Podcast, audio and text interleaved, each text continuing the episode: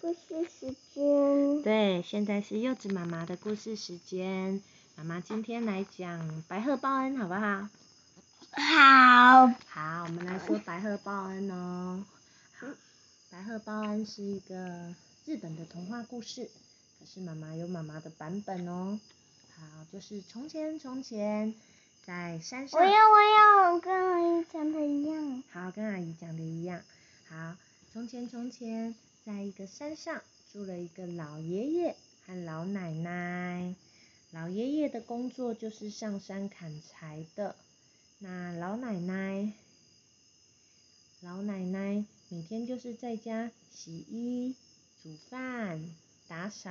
对，就像灰姑娘一样。对，灰姑娘也是要洗衣、煮饭、打扫，还有白雪公主也是啊。对，然后有一天冬天了。好冷好冷哦，然后老奶奶就说：“哎，老爷爷，去山上砍一些柴回来生火吧，取暖。”老爷爷就说：“好啊。”然后老爷爷就到山上去要砍柴，结果走着走着，他就看到，哎，前面怎么有一只白鹤？白鹤怎么站在那里？哎，白鹤的脚被一个猎人设的陷阱给卡住了耶，对不对？嗯。然后老爷爷怎么办？嗯，把他救跑。对，老爷爷就救了那一只白鹤，就帮他把陷阱拿开。用什么的？老爷爷就用他砍柴的斧头把陷阱砍断。应该是刀子吧？有刀子，好啊。对吗？是这。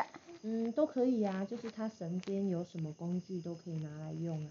嗯，或是用刀子最好了。好，然后老爷爷就把那个陷阱弄开，然后用坏掉。对，用坏掉，然后白鹤就自由了。白鹤解脱了之后，白鹤就走出来，然后老爷爷鞠了一个躬，敬礼，就表示他的感谢。是这样子吗？嗯，也可以呀，或是他鞠躬啊，低头这样鞠躬。要不要点一百下呢？嗯，不用不用那么多下。一百下太多了。对呀，然后老爷爷就，嗯，白鹤就飞走了。然后老爷爷回家砍了柴，回家之后就跟老奶奶讲这件事。老奶奶就说：“嗯，你做的很好。”然后老爷爷说：“对啊，我做的很好。”后来隔了几天，天气就变得暖和了点了之后。有一天，老爷爷跟老奶奶在家，然后老爷爷突然他们就有人给他们敲门，叩叩叩，用力的叩吗？对，咣咣咣，这样子吗？对，更小声一点。然后老爷爷就说，老爷爷就他们就问说是谁呀？只有咚咚咚咚咚咚咚咚咚咚咚。好，不要那么多动啦。好，然后老奶奶就打开门一看，哎，是一个小美丽的小姑娘哎。然后这个小姑娘就说：“我可以借住在你们家吗？”然后老爷爷跟老奶奶就看小姑娘好可怜一个人哦。老爷爷跟老奶奶就很好心的说：“好啊。”后来小姑娘就说：“我借住在你们家的话，我可以送你一些布作为我的房租，当房租抵。”房租就是要付钱才能意思。然后老奶奶就说：“哦，好啊。”于是老小姑娘就说：“我可以跟你借一个房间吗？然后我就进去织布，织完的布你可以拿去市集卖哦。”于是老爷爷跟老奶奶就叫她进一个房间，然后小姑娘就说：“我进去织布的时候，你们绝对不可以偷看哦。”偷看会怎样？就是不能偷看就对了。然后老爷爷老奶奶就说：“好啊。”然后小小姑娘有一天早上，小姑娘就进去那个房间，然后待了一整天之后，到傍晚的时候，傍晚就是吃吃完晚餐的时候，然后小姑娘就走了出来，拿了一块美丽的布，说把这块布拿去市集上卖，就可以换很多钱钱回来哦。不过她为什么要织这么久？嗯，织布是很花时间的，很辛苦的。然后老爷爷织布家好。哦，把啊嗯，然后他把软绵绵圆的东西一放在上面，然后用一个坚固的东西，然后用胶水粘在下下面，然后再放上这个不是硬硬硬的东西，不就完成了吗？嗯，不是哎，那个不叫织布，织布是把一条一条的线把它们缝在一起，就会变成布。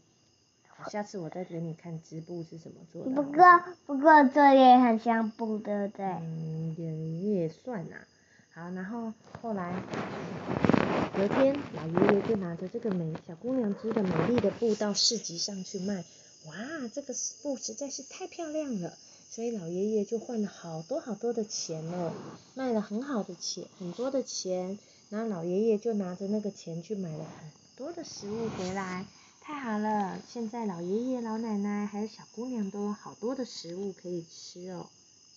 然后于是每天每天，小姑娘都在那个房间，还没还没，小老公小姑娘都在那个房间里面织布。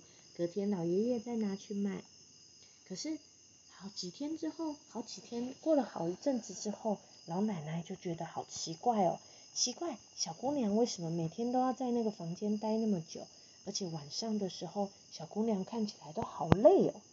于是，小姑老爷老奶奶就说：“我好想看看里面是什么样子。”老爷爷就说：“不行。”小姑娘说：“我们不能偷看。”然后老奶奶说：“偷看一下好啦。”于是有一天，当小姑娘又在织布的时候，老奶奶就偷偷的把门打开来一看，结果。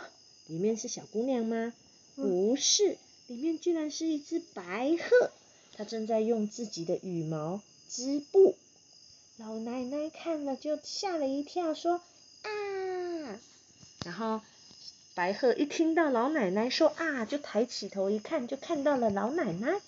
然后于是它马上就变变回小姑娘的模样。于是小姑娘就开口了。说，其实我就是老爷爷之前救的那一只白鹤。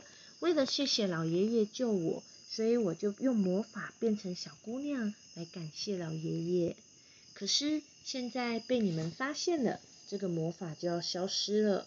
我以后再也不能织布给你们了。这段日子，谢谢你们的照顾。老爷爷跟老奶奶也很感动，就希望你一切说，希望你一切过得好，再见。然后白鹤就老爷爷老奶奶，谢谢谢谢，再见。然后小姑娘就飞走了。小姑娘怎么会飞的？小姑娘就是白，就变成白鹤飞走了。小姑娘应该只是小姑娘。小姑娘就是白鹤变的啊。不是吧？是啦。好，那故事讲完了，说拜拜。拜拜。好，睡觉了。